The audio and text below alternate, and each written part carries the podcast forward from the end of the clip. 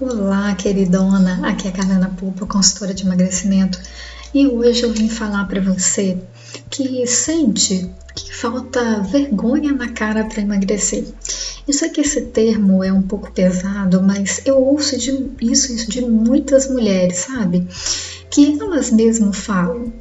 É, e por muito tempo eu acreditei que faltava vergonha na cara para mim emagrecer. E sabe, esse sentimento é muito ruim, porque toda vez que a gente come algo gostoso, sabe?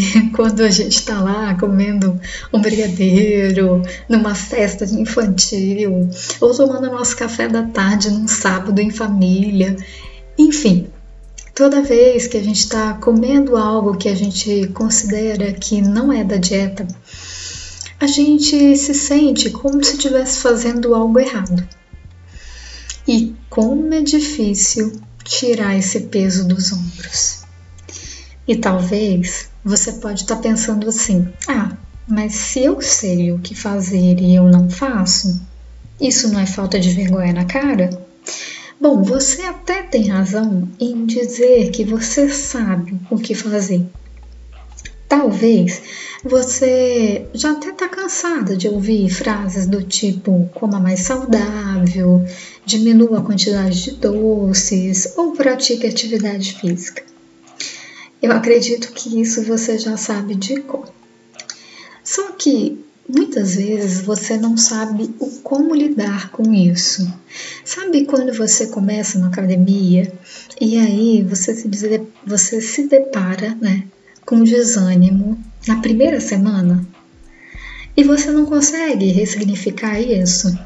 Sabe quando você come um doce não planejado e daí você se sente frustrada e chuta o balde?